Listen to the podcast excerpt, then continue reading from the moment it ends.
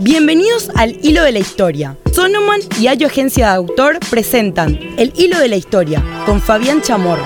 Este capítulo llega a ustedes gracias al apoyo de Holiday Inn Express Asunción, Diario 5 Días y El Independiente. En este capítulo vamos a hablar del principal duelo caballeresco que se realizó en nuestro país. La mayoría de las veces, los duelos en Paraguay terminaron en disparos al aire. Sin embargo, también tuvo su saldo de muertes o serias heridas. El duelo era una especie de combate, pero privado, entre dos personas, realizado voluntariamente ante testigos y sujeto a reglas determinadas. Era el recurso para lavar el honor frente a una ofensa.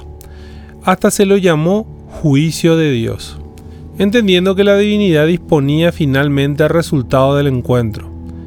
Todo empezaba con un desafío planeado por medio de padrinos, quienes se reunían posteriormente para resolver la pertinencia o no del duelo.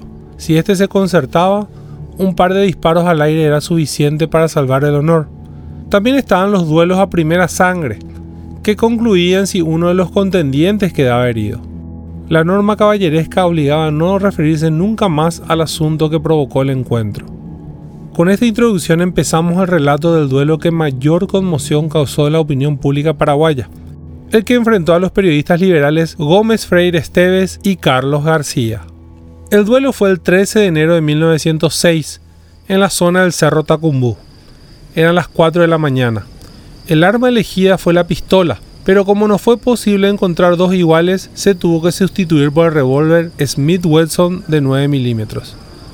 Llegados al lugar del encuentro, fue designado director del lance el comandante Albino Jara.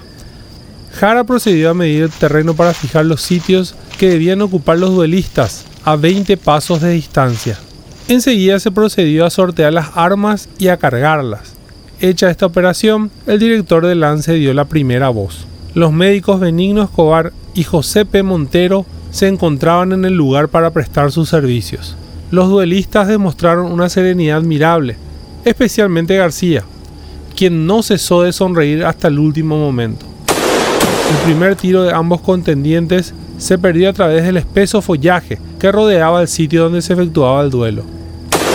El segundo tiro pasó muy cerca de ambos adversarios.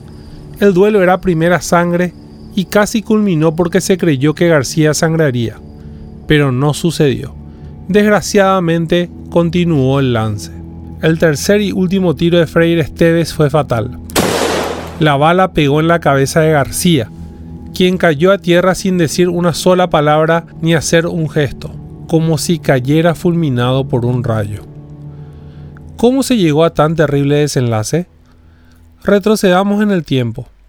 Vayamos a principios de enero de 1904, dos años antes del duelo. Los liberales preparaban su revolución para desplazar definitivamente a los colorados del poder. Cientos de jóvenes de todo el país se sumaron, entre ellos dos nobles periodistas, García y Freire Esteves.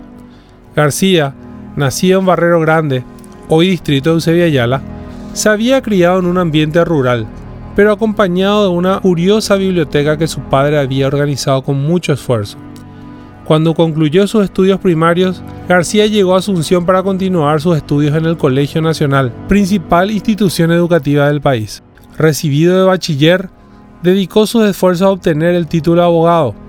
Cuando llegó la revolución, era alumno de la Facultad de Derecho y vivía de las gestiones judiciales que realizaba. Desde su función de periodista, en el matutino El Alom, fue uno de los encargados de atacar al gobierno colorado de Antonio Escurra.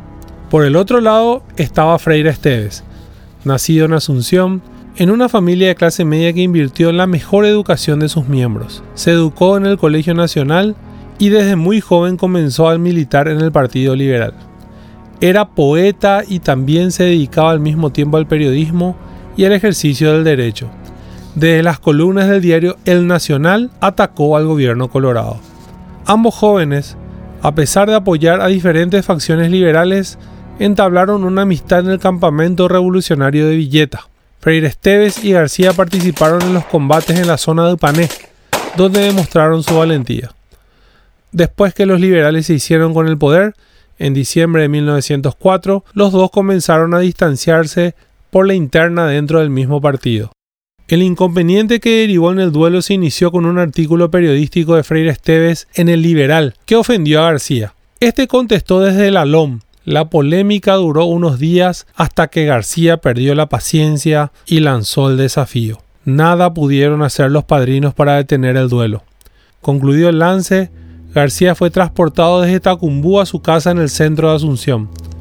Aquello fue un verdadero vía crucis cruzando las calles de la capital en un catre impregnado de sangre.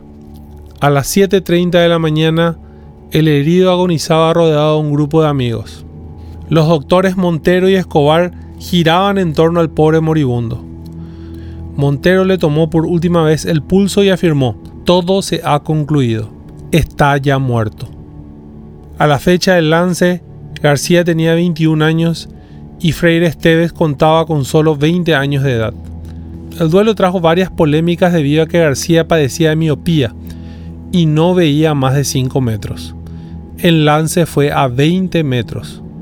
Este episodio confinó por varios años a Freire Esteves, quien reapareció en la escena política en enero de 1915, cuando intentó realizar un golpe de Estado que no tuvo mayores consecuencias.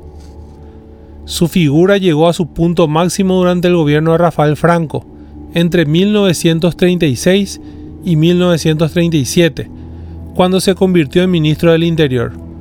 Luego de la caída de Franco, prácticamente desapareció. El resto de sus días los vivió entre Paraguay y Argentina. Murió en marzo de 1970, sin ser recordado siquiera por los liberales. Hoy, García y Freire Esteves descansan en la parte antigua del cementerio de la Recoleta, sin que se puedan individualizar sus respectivos panteones. Soy Fabián Chamorro y este fue el podcast del hilo de la historia. Este podcast llegó a ustedes gracias al apoyo de Holiday Inn Express Asunción, Diario 5 Días y El Independiente. Para imágenes de apoyo, seguimos en nuestras redes sociales, Instagram arroba chamorro y en Twitter arroba fabián-1932. El hilo de la historia es un producto de Sonoman y Ayo Agencia de Autor. Si te gustó, compartí el podcast con tus amigos. Los esperamos en el próximo capítulo.